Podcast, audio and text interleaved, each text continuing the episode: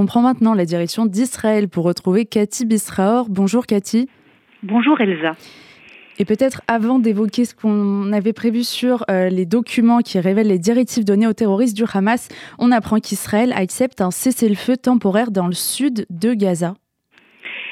Israël a mis une mise au point sur cette information qui a été en effet euh, diffusée euh, par euh, les médias internationaux. Il dit qu'il ne s'agit pas du tout d'un cessez-le-feu, mais uniquement d'un lien avec la décision d'Israël de tenter de faire évacuer les populations civiles du nord de la bande de Gaza en direction du sud de la bande de Gaza et la promesse à ces populations civiles, justement pour qu'elles se déplacent du nord de la bande de Gaza, que, que les zones dans lesquelles se trouveront un couloir humanitaire dans lequel se trouveront euh, ces populations civiles ne seront pas euh, bombardées. Et donc euh, Israël nie catégoriquement qu'il s'agit d'un cessez-le-feu, mais d'un couloir humanitaire pour permettre justement le déplacement des populations du Sud et permettre une opération sérieuse et efficace de l'armée israélienne. Merci beaucoup pour ces précisions, Cathy. On revient au fait que des documents sur les directives données aux terroristes du Hamas ont été révélés hier soir. Oui, depuis quelques jours déjà, les médias israéliens donnent cette information que euh, des documents ont été retrouvés, une sorte de cahier des charges, si vous voulez, sur les corps des terroristes palestiniens euh, dans plusieurs euh, des localités qui ont été attaquées par le Hamas.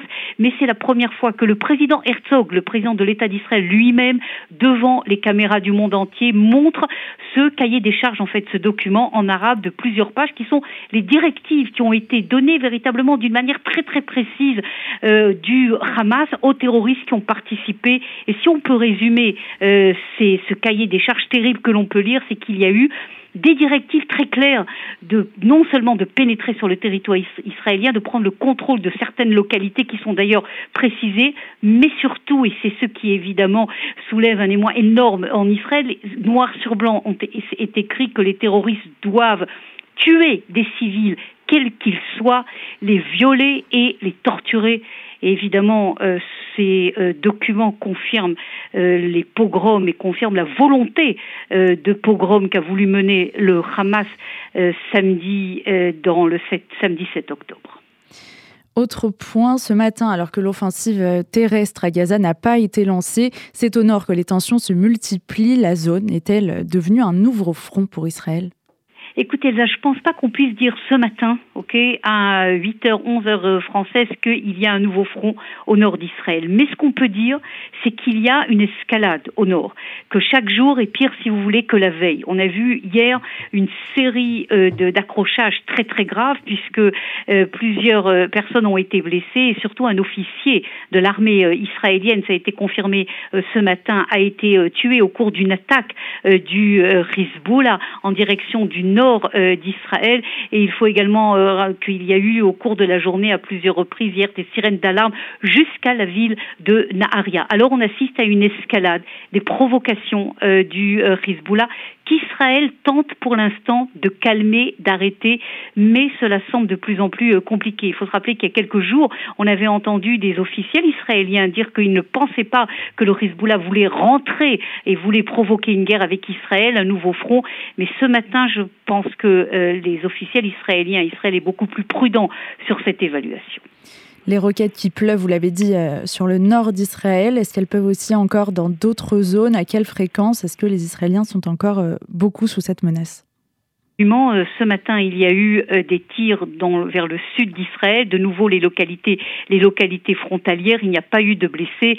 Hier, il y a eu à 8h30 et à 9h30 une série de tirs de roquettes très larges sur tout le centre euh, de l'État d'Israël, sur la zone de Rishon LeZion jusqu'à la zone de Petar Tikva, avec toutes les localités. Presque plus d'un million d'Israéliens se sont retrouvés de nouveau dans les chambres étanches. Dans tous ces tirs, le dôme de fer a réussi à protéger toutes les populations israéliennes. Il y a eu certains dégâts, mais aucun blessé. Cathy Bessrar, on a euh, parlé du couloir humanitaire qui serait euh, envisagé pour laisser passer les civils de Gaza.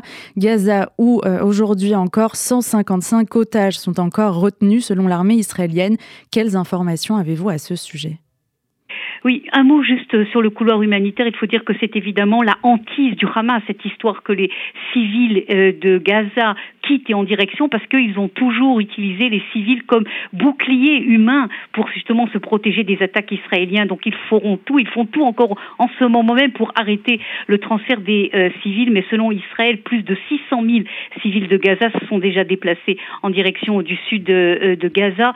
Euh, sur votre question sur les otages, le chiffre de 155 est un chiffre qui n'est pas encore officiel. Il y a plusieurs chiffres qui circulent car il y a 400 personnes qui sont toujours portées disparues. Sait pas si une partie de ces personnes, de ces 400 disparus, sont aussi des otages ou font partie des plus de 900 corps qui sont toujours mis dans un établissement énorme près de la ville de Ramleh, près de Tel Aviv, qui ne sont pas encore tous identifiés. Et donc, il y a actuellement des recherches qui sont faites pour essayer de comprendre exactement combien d'otages euh, se trouvent à Gaza. Hier, Benjamin Netanyahu a rencontré pendant plus de deux heures les familles des otages et leur a promis de tout faire pour libérer euh, ces otages.